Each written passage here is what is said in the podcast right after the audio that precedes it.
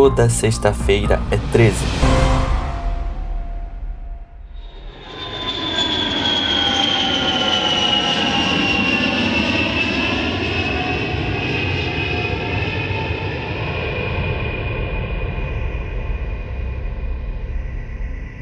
Fala, cara pálida! Hoje é dia 24 de setembro de 2021 e está no ar o 39 episódio do seu podcast preferido. Eu sou o Cris e quem tá aqui comigo é a queridíssima Caroline. Fala, Carol! E aí, pessoal? Mais uma semaninha batendo ponto aqui. boa, muito boa, muito boa. Carol, me diz uma coisa. Quando você perde uma parada aí, tipo, você perdeu um negócio na tua casa, daí você não consegue encontrar por nada nesse mundo, o que, que você faz? Olha, depois de muito procurar, né, e apelar pra minha mãe, porque mãe sempre acha as coisas, né, dou uma perguntada pra São Longuinho, né, tem que ter, porque é o, é o último recurso, não tem como. Dou os três pulinhos, quatro, cinco, quantos lá eu prometi, se eu achar e tudo certo. Boa. Bom, então dá pra ver aí que a Carol curte uma parada um pouco mais religiosa. Perguntando pra São Longuinho, né? E você, meu querido amigo Bruno, quando você perde alguma coisa, o que, que você faz? Fala Cris, fala Carol, fala cara pálida. E aí, tudo bem? Mais um episódio, um episódio muito legal. Cara, perder alguma coisa, eu tô numa idade assim, já tenho 32 anos, que esquecer onde tá, deixou alguma coisa e tal já é uma coisa normal. Então eu simplesmente falo assim, ah, depois eu, depois eu lembro. Então eu já tô nessa vibe da vida, eu não, não posso mais me estressar com essas coisas. É aquele então negócio, eu só deixo né? pra depois. Depois eu lembro. Pelo menos esperar, eu acho. Exatamente, exatamente isso. Boa. Cara, infelizmente isso não aconteceu com o nosso caso de hoje. Nem São Longuinho deu jeito. Semana passada a gente falou de um crime, né? Hoje a gente vai falar de um caso misterioso.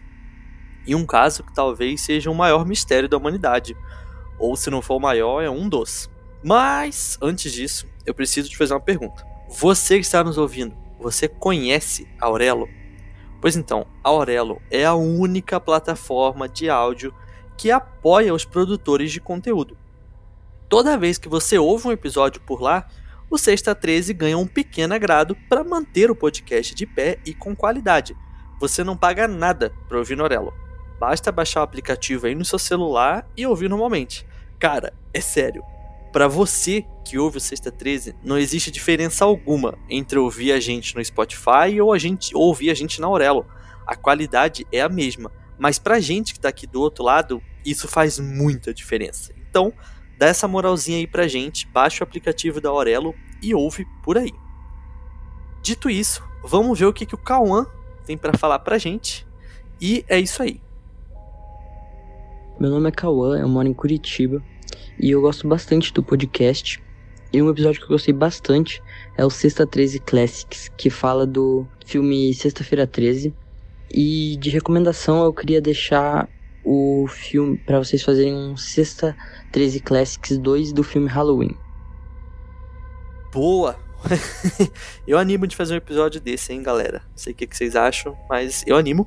Enfim, é, se você que está nos ouvindo quer que o seu áudio apareça aqui no próximo episódio de Sexta 13, é só mandar pra gente lá no Instagram. Agora bora pro episódio.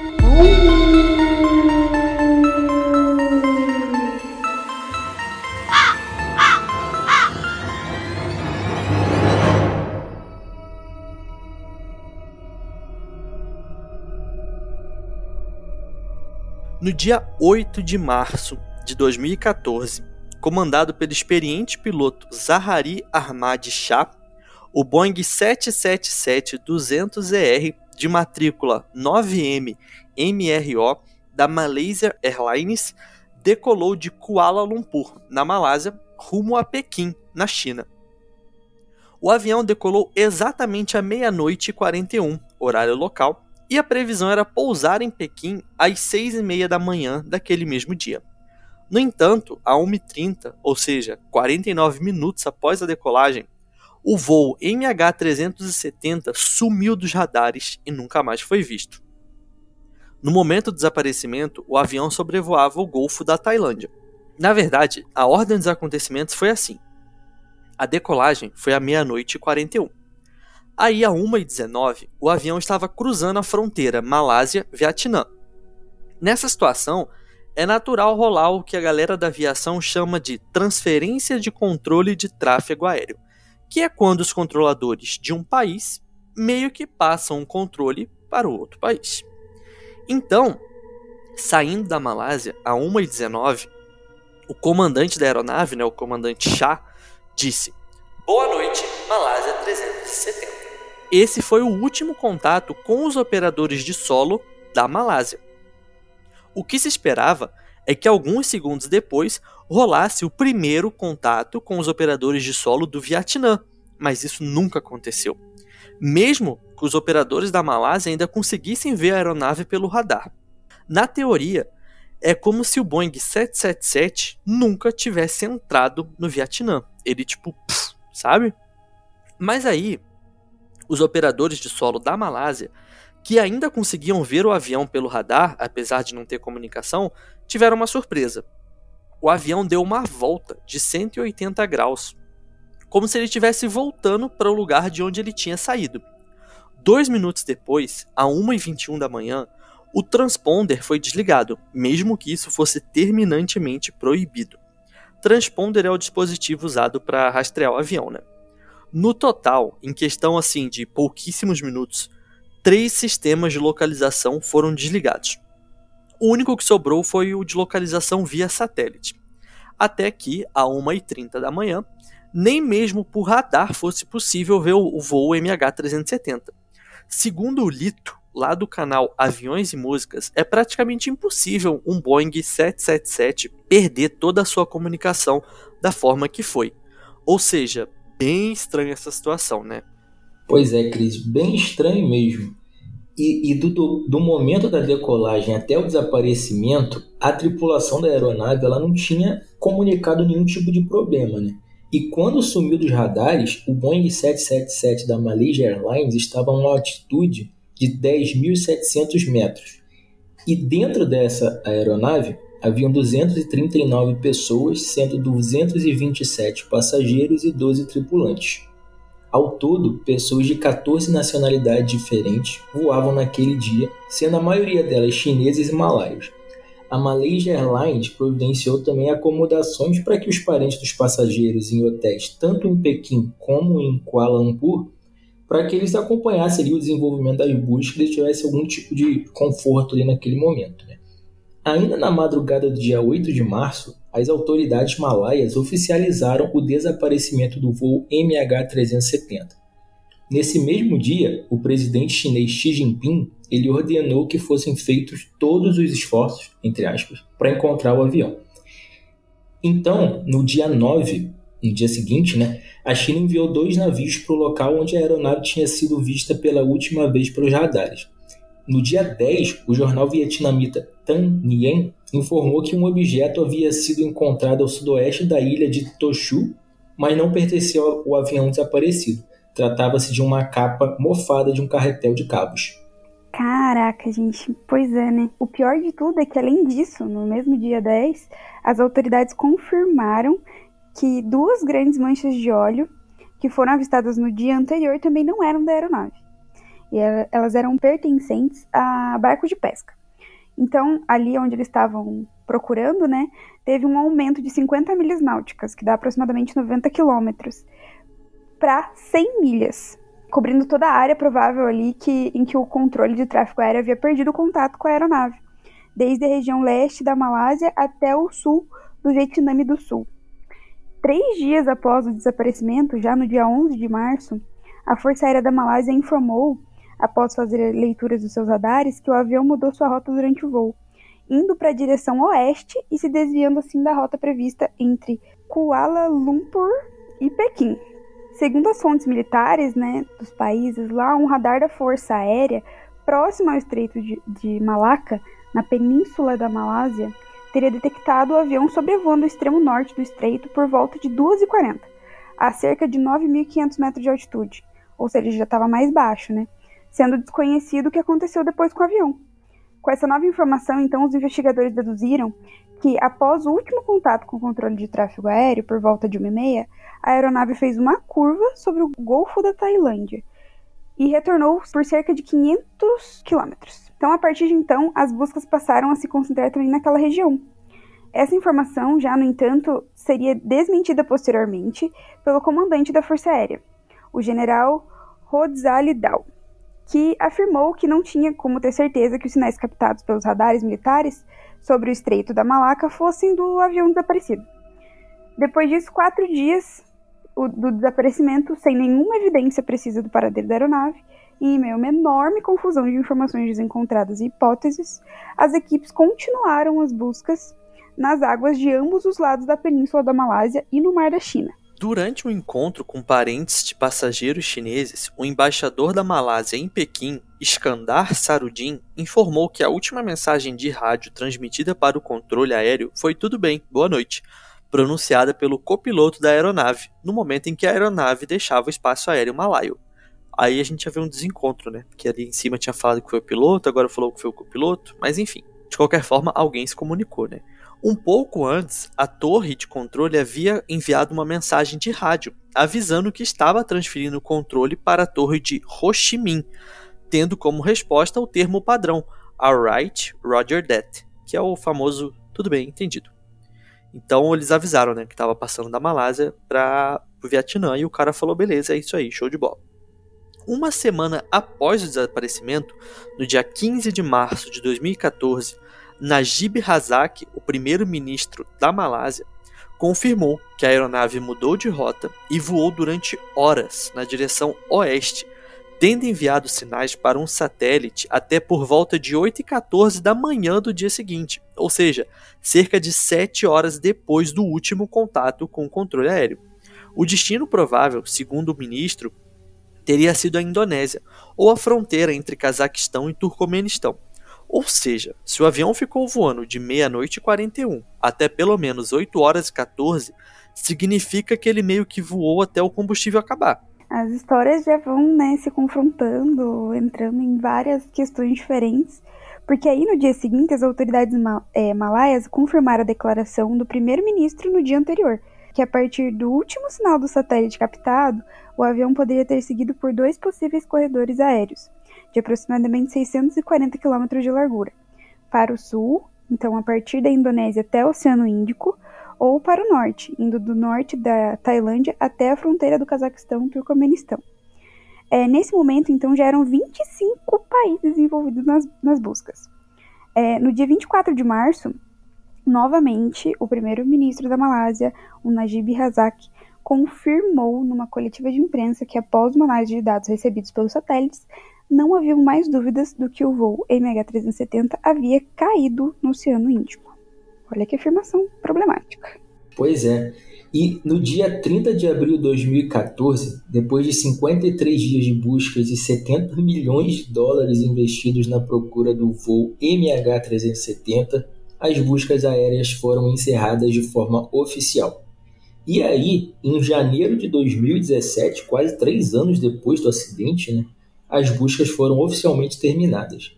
As autoridades oficiais da Austrália, Malásia e China concordaram que as atividades terminariam só quando considerassem completa a zona de busca definida. E com um custo estimado de 145 milhões de dólares, olha isso. Essa foi a mais complexa e cara na história da aviação. É muito dinheiro, né? E, em janeiro de 2018, o governo malaio firmou um acordo com a empresa norte-americana Ocean Infinity, especializada em buscas submarinas. No contrato, a empresa seria remunerada pelo trabalho se encontrasse a aeronave ou as caixas pretas, dentro de um prazo de 90 dias. E, a pedido da empresa, as buscas foram encerradas um mês depois do prazo, em maio de 2018, sem qualquer tipo de resultado positivo. Tá, mas então, o que aconteceu com o Boeing 777 da Malaysia Airlines?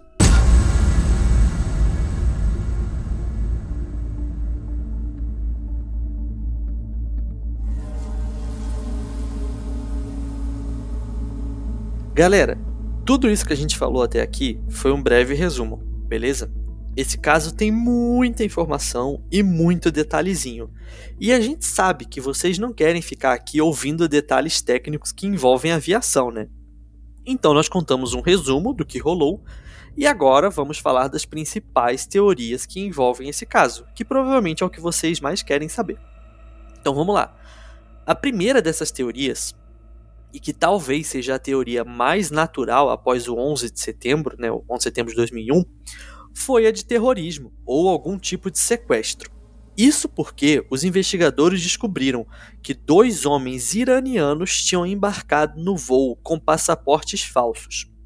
Um deles usava um passaporte da Áustria, enquanto o outro usava um passaporte da Itália. Esses dois caras, eles já tinham sido flagrados com passaportes falsos alguns meses antes, lá na Tailândia. E como os sistemas de localização lá do avião foram desligados manualmente, a galera já pensou logo em sequestro, terrorismo e coisas do tipo.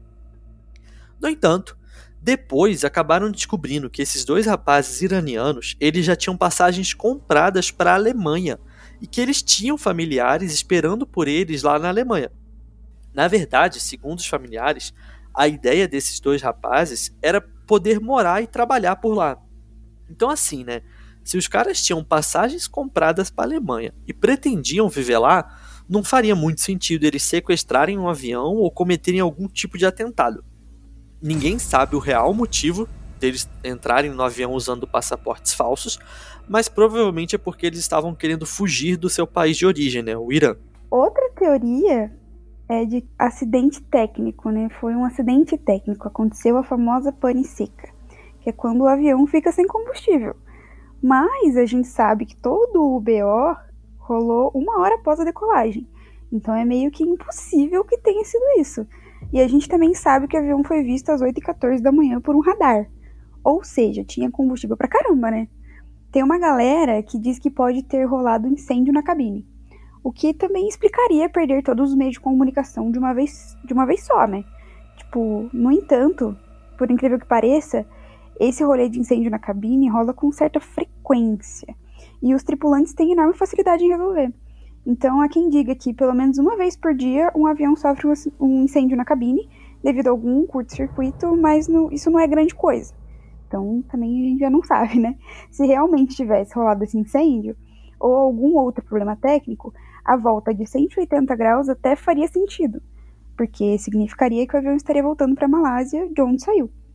Mas não faz sentido, porque o avião fez a volta, depois atravessou a Malásia inteira e foi para o oceano, oceano Índico.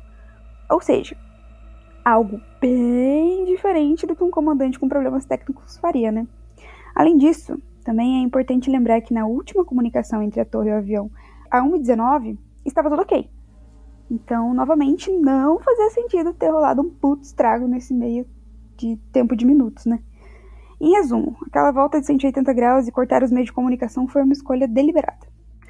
Já lá em 2012, dois anos antes desse acidente, é, o Boeing 777 da matrícula 9M MRO bateu em um Airbus no aeroporto de Pequim. Mas, tipo, foi uma parada super de leve.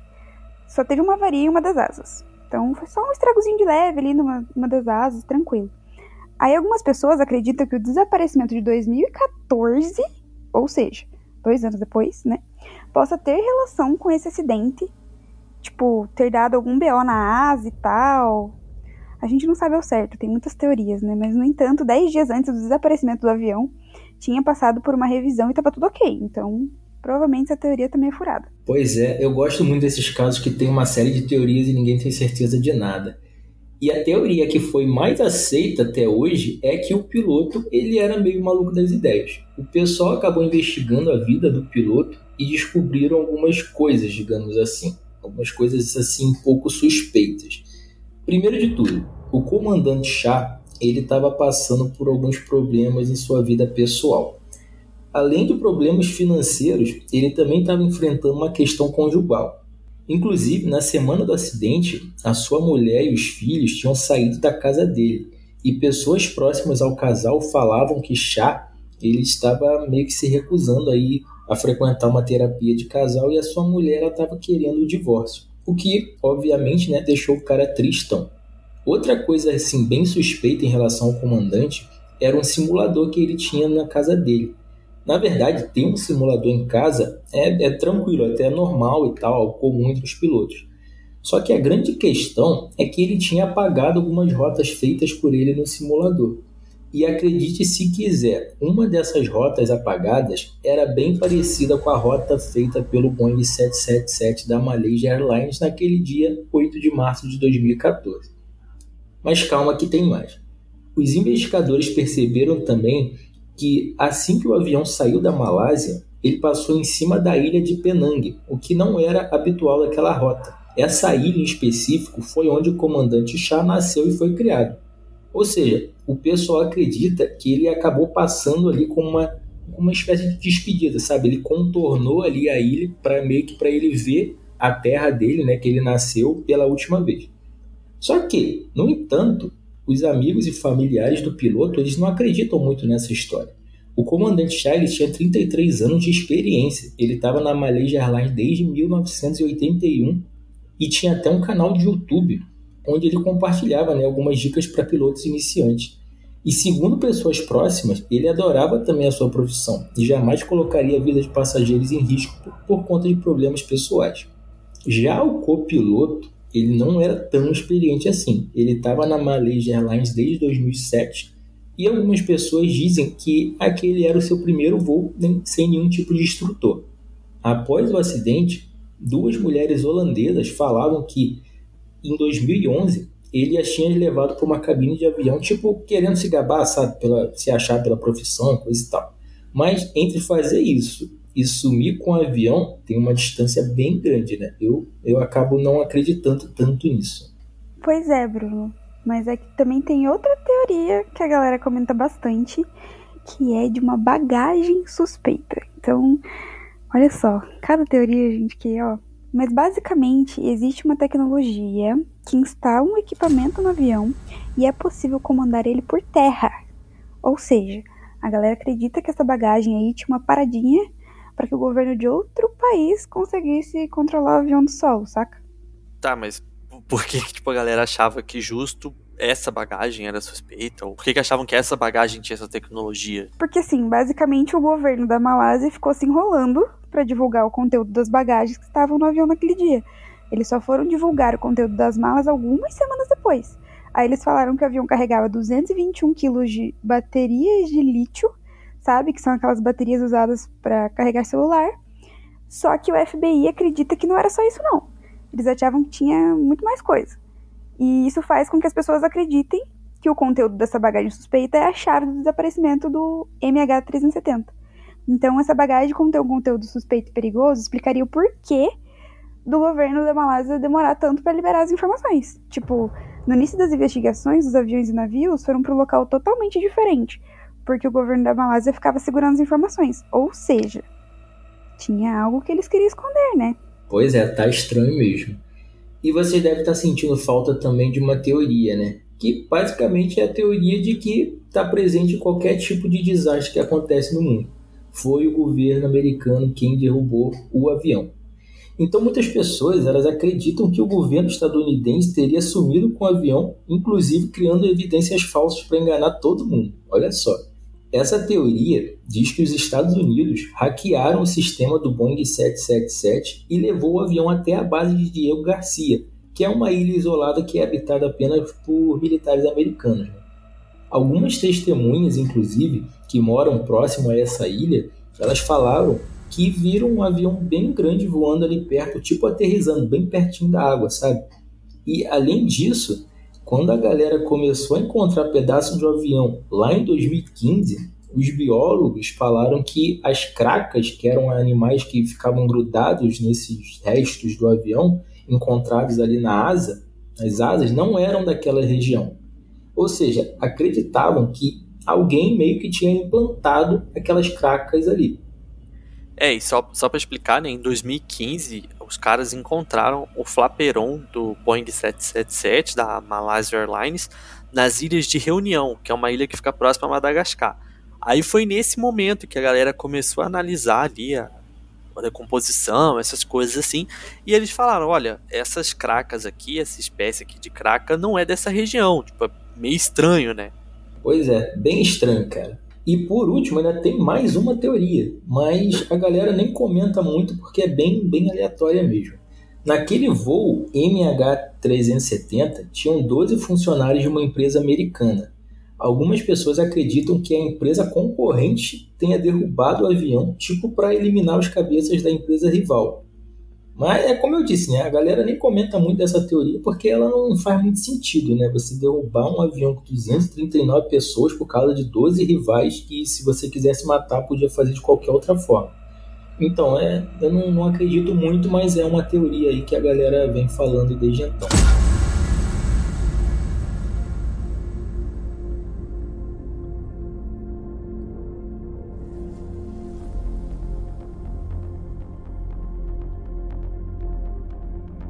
Bom, estamos em 2021, sete anos após o desaparecimento do Boeing 777 da Malaysia Airlines, e o caso permanece repleto de teorias da conspiração e poucas evidências concretas sobre o que realmente aconteceu com o voo e as 239 pessoas a bordo. Desde o desaparecimento, apenas alguns fragmentos do avião foram encontrados. Sendo mais preciso, apenas 34 peças do Boeing 777 foram encontradas. Mano, em 7 anos você encontrar 34 peças de um avião daquele tamanho é ridículo, né? E detalhe, essas peças foram encontradas em seis países diferentes. Tipo, o avião se espalhou pelo mundo, né? A primeira dessas peças foi aquela que a gente falou, que foi encontrada em julho de 2015 nas Ilhas Reunião, e a última foi encontrada em fevereiro de 2021 na África do Sul, então bem fresquinha. E até o momento, nenhum corpo foi encontrado, então ainda tem 239 pessoas desaparecidas. Segundo o site especializado em aviação Airline Ratings, já foram lançados 130 livros no mundo inteiro tentando explicar o que pode ter acontecido com o avião da Malaysia Airlines. A publicação mais recente, né, o livro mais recente, é da jornalista francesa Florence de Cheng, que desde 1991 é correspondente na região da Ásia e Pacífico para o jornal Le Monde, Rádio France e canal de TV F24. No livro né, da Florence Cheng, que se chama The Disappearing Act, ou o Ato de Desaparecimento em português, a jornalista sustenta que o avião foi abatido por um caça, um míssil ou uma nova arma laser que estaria sendo testada naquele momento. Enfim, é, cara, é muita teoria Primeiro, quero saber de você, Carol. Qual é a sua opinião sobre esse caso? O que você acha que aconteceu? Qual é a teoria que você mais acredita? Enfim. Cara, assim, eu vi muita coisa a respeito desse tema, né? Depois que a gente topou fazer esse episódio, então fui atrás para pesquisar algumas coisas e tem muita teoria doida, mas a que mais faz sentido para mim, assim, é tipo uma parada de Triângulo das Bermudas, tá ligado? Tipo, por mais que não seja no local, né, onde geralmente acontece, é muito estranho um avião daquele tamanho desaparecer, simplesmente desaparecer. É, óbvio que tem muitas incógnitas ainda nesse caso, né, por mais que ainda estejam encontrando vestígios, né, e peças do avião. E também por ser por, por ele ter caído no mar, né? As teorias indicam que ele caiu no mar. Então o mar é muito ruim de achar qualquer coisa, né? Ele estava no meio do oceano, caiu ali, profundidade, etc. Mas, cara, é uma história muito mal contada, é um monte de teoria maluca. A minha teoria é que foi alguma, algum desaparecimento tipo Triângulo das Bermudas, bem louca. Boa, boa. E você, Brunão, o que, que, que, que você pensa disso? Você tem alguma teoria? Você tem a sua. Enfim, qual a sua, sua opinião sobre isso? Cara, antes de falar minha teoria, é, queria só compartilhar que eu gosto muito de casos assim, cara, que você não tem solução e você fica pensando em várias teorias da, da conspiração que pode ter rolado, mas você sabe que você não tem certeza de nada, ninguém tem certeza de nada. E dentre tudo isso que a gente falou, é, eu ainda acredito que tenha sido algum problema do piloto. Eu não acredito que foi abatido, o avião foi abatido, eu não acredito que tenha rolado algum tipo de passageiro terrorista. Eu acho que foi um problema com o piloto. Eu acho que essa questão do, do avião fazer uma volta, ele sobrevoar ainda sete horas sem um destino aparente, tipo, indo em linha reta para o nada e tal, eu acho isso muito misterioso. Então, na minha cabeça, a gente não pode afirmar nada, mas uma sugestão, um palpite que eu daria é que realmente o, o piloto pode ter sofrido algum tipo de surto, algum tipo de, é, não sei, problema mental. Ele estava passando por uma situação de estresse é, na, na, vida dele, estava ficando sem dinheiro, os filhos saíram de casa, separou da mulher. Então é uma, é uma teoria assim que eu acho mais viável, digamos assim, porque eu acho que se fosse alguma coisa terrorista, é, eu acho que ele teria caído antes, sabe? Não teria ficado sete horas voando sem destino, sabe? E... É, a gente nem sabe se ele caiu, né? Na, na verdade. É, é, ele ainda não tá voando, né?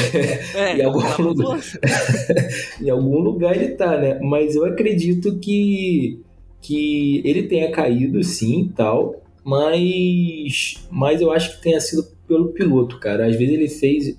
Eu acho que aquela. É, é, aquela parte que ele faz a rota ali, ele faz a virada ali, justamente da ilha onde ele nasceu, que ele faz um, um, uma manobra assim bem comum, eu achei muita coincidência, sabe?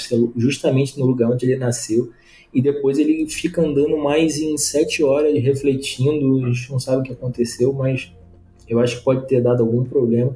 E a gente, a gente o, o fato que a gente sabe é que ele deu a meia volta, né? Ele, ele foi para o sentido contrário que ele estava. Ele também é, e ficou pelo menos sete horas voando em meio que linha reta, né? Então, olha que doideira, né? É, imagina o drama dos passageiros, né? Porque não, a viagem terminaria muito antes de sete horas. Então, a galera realmente estava desconfiando que alguma coisa estava errada. Né?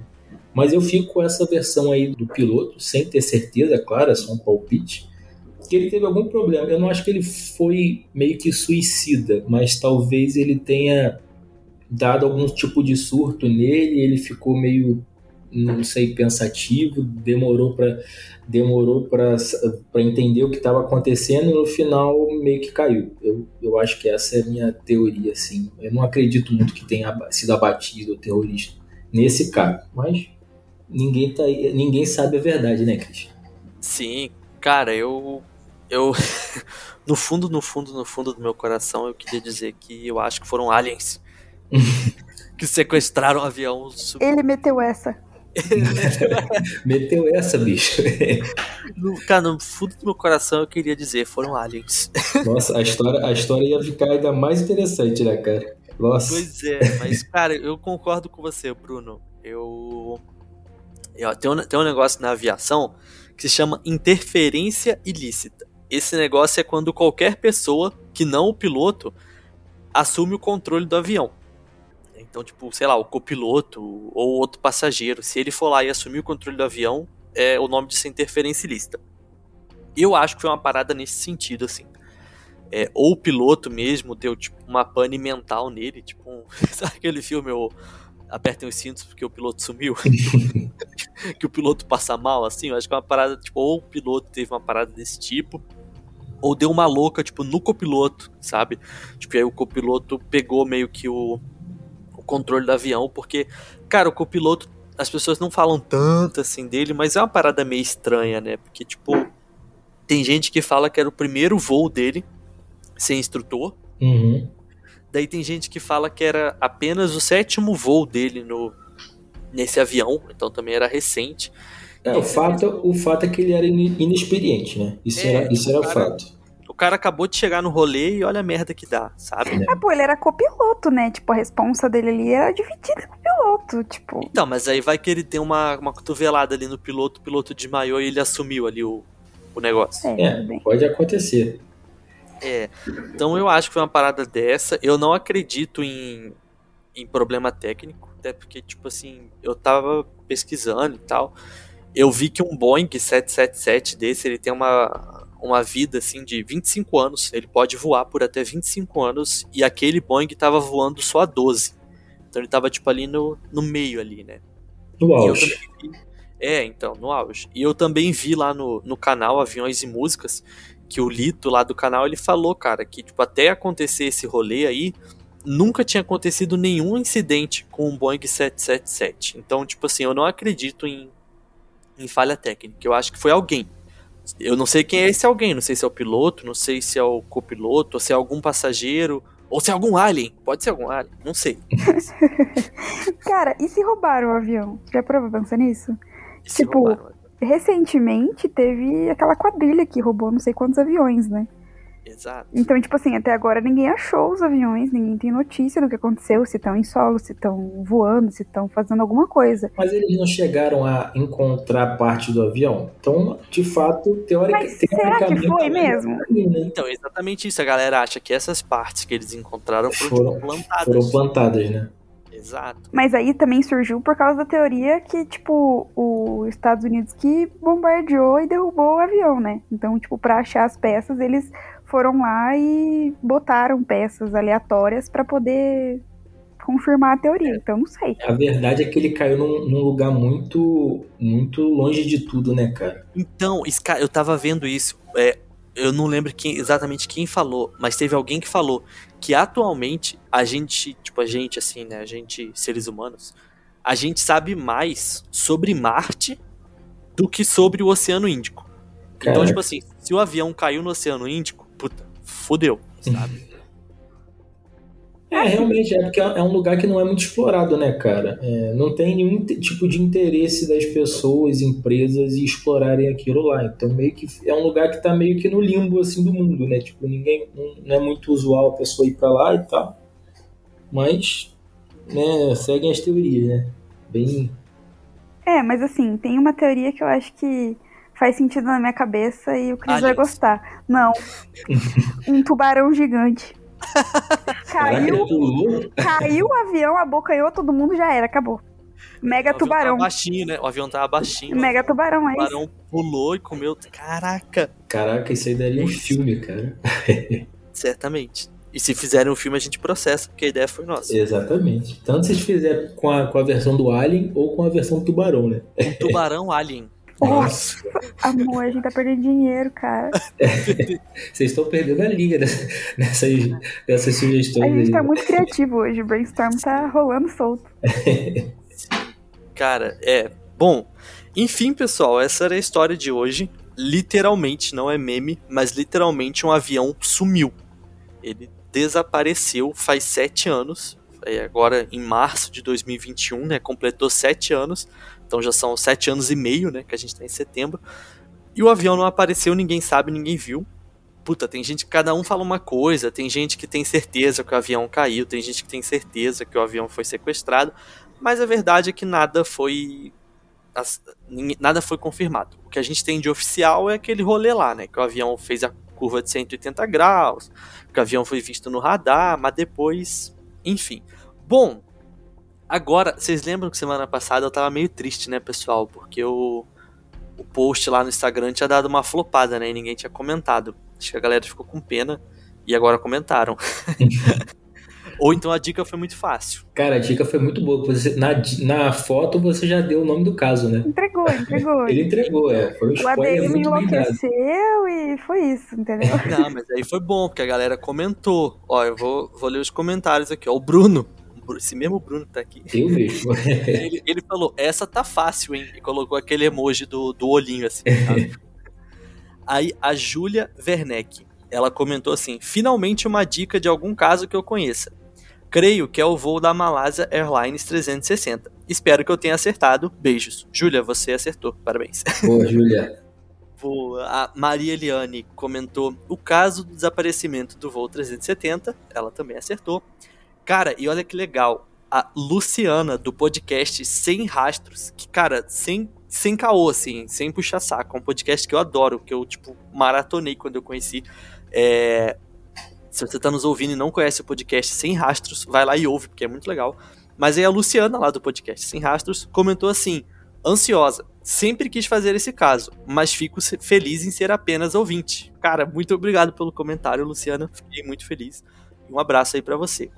O André, o nosso querido editor, comentou: Vou chorar ouvindo esse episódio. Então, imagino que agora, enquanto ele edita, ele está chorando. Grande André. Se quiser fazer uma aparição aí, cara, tipo, com uma voz embargada assim, esse é o seu momento. O Lucas comentou assim: será que é de um avião aí que desapareceu? E também colocou aquele emoji de um olhinho. Lucas também acertou. A Carol, essa mesma Carol que está aqui, falou: Ô louco, agora o ADM não deu dica, entregou de bandeja. Tava muito fácil, gente, muito fácil. pois é, né? Aí o Cris Trevisan Shax, esse é o arroba dele. Aí eu não, eu não sei dizer, gente, se ele foi irônico ou se ele tava falando sério. Mas ele comentou: a dica não está tão clara. Então aposto que tem algo a ver com o desaparecimento de algum voo. Se bobear, um da Malaysia Airlines. Eu acho que ele foi irônico, né? Não sei. Eu acho que sim. Uhum. Cara, que tava tão fácil a dica que eu acho que ele foi irônico mesmo. Boa. Aí a Mari Underline Sheffer comentou: Tô nessa também, achando que é o desaparecimento do avião. E aquele emoji pensativo. Ela acertou. A Verônica Maga Paula. Acho que deve ser assim, Verônica Maga Paula. Ela comentou assim: é, o avião desaparecido ou o que bateu no morro? É, eu não sei qual é esse avião que bateu no morro. Vocês Não foi o da sabem? Chapecoense? Foi Chapecoense, deve ter sido. Ah, pode ser. Pô, boa. Bem pensado, Verônica. Você acertou, né? Porque é o avião desaparecido. Mas. Olha a dica pro episódio aí, hein? É, exatamente. e por último, a Carol Underline J Medeiros. Ela comentou assim: Acho que foi um avião que desapareceu há um bom tempo. Um abraço. Sou do Espírito Santo e sempre escuto o podcast. Um abraço, Carol. Valeu aí por ouvir o podcast aí do, do Espírito Santo, que inclusive é um, é um estado que tem muito vascaíno. Então, adoro o Espírito Santo. Não tem como não gostar do Espírito Santo, né, cara? Cara, que coisa boa aí. 11 comentários. Legal que a galera engajou, que a galera curtiu. Agora vamos ver se o próximo aí a galera vai, vai acertar. Mas mesmo se a galera não acertar, pô, deixa um comentário lá que a gente vai ler aqui e vai, vai se divertir. Essa parte de ler comentário é, é bem legal. Pô, mas vamos ver se a gente dá uma dica um pouco mais misteriosa, né? Que essa foi bem, bem tranquila, né, cara? Sim, sim. E é Boa. bacana pro povo, né, comentar lá na postagem desse episódio qual a teoria eles acham que é, né? Sim, caraca, Carol, você, meu Deus, Incrível. que eu te amo. É verdade, então vou aproveitar e falar do Instagram. Então, o Instagram do podcast é arroba toda sexta-feira 13. Aí hoje, aqui, hoje, na sexta-feira, vai sair uma imagenzinha lá falando, ó, saiu o episódio novo. E aí você vai lá nesse post de hoje, de sexta-feira, e você comenta qual teoria você acha que é verdade. E todo mundo que comentar Alien, que é a teoria de Alien, vai ganhar um abraço no próximo episódio. é isso. E, E de aí, tubarão amanhã- eu, eu mando beijo, tubarão eu mando beijo. Exatamente. Então, quem quiser um abraço e um beijo aí, comenta ou de Alien ou de Tubarão, ou de Tubarão Alien. Aí abraço e beijo. E é, amanhã, né, no sábado, tanto lá no Instagram quanto no site Medium, vão sair as imagens do caso. Gente, esse caso tem muita imagem. Então não dá pra colocar todas, né? Mas eu vou colocar as principais, tipo, ai, a foto do piloto, a foto do copiloto, é, alguns mapinhas que tem, coisa e tal. Eu vou colocar essas paradas assim, mas assim, tem bastante foto. Então você olha amanhã, sábado, no Instagram e no site Medium. Se você quiser entrar pro nosso clubinho de assinantes, inclusive, eu já ia esquecendo. Espero que as pessoas ainda estejam nos ouvindo. Queria mandar um abraço aí pra Daniela, que entrou pro Sexta Club 13 essa semana. É a nossa mais nova membra. Aê, seja bem-vinda. bem-vinda. Valeu pela confiança, Daniela. Espero que você goste do nosso clubinho. E você que ainda não faz parte do nosso clubinho, é só acessar catarse.me barra Sexta Club 13 ou então acessa o link que vai estar aqui na descrição do podcast. E cara, a partir de 5 reais você entra pro clubinho. E a gente, ontem, me ontem mesmo, né, galera? A gente tava falando lá de um, de um serial killer, possível novo serial killer que tem aí. Galera tava lá teorizando, falando. É bem legal o grupo. Gente, é um grupinho bem bacana, bem seleto. Se vocês não ficavam fora, aproveitava isso aí, bora fazer um pix e participar. Pô, e o principal, né, cara? Quem é membro do Sexta Club 13 tem prioridade na escolha de caso. Spoilers, spoilers. É, já fica o spoiler aqui que o episódio da semana que vem não é um episódio escolhido nem por mim, nem por Carol, nem por Bruno. É um episódio escolhido por uma pessoa que fez um pix pra gente. Falou: olha, eu quero esse episódio aqui. Então, pessoa que fez o Pix, saiba que semana que vem é o seu episódio. E se você não fez o Pix e quer escolher um episódio, faça o Pix. é toda sexta-feira, 13, arroba gmail.com. Vai estar aqui na descrição do podcast também. Faz um Pix lá, dois reais, três reais e fala, ó, eu quero o episódio tal. E a gente vai fazer. Bom, já falamos muito, galera. é, sexta-feira que vem, a gente tá de volta. Vocês sabem, às três horas da manhã, na hora da besta.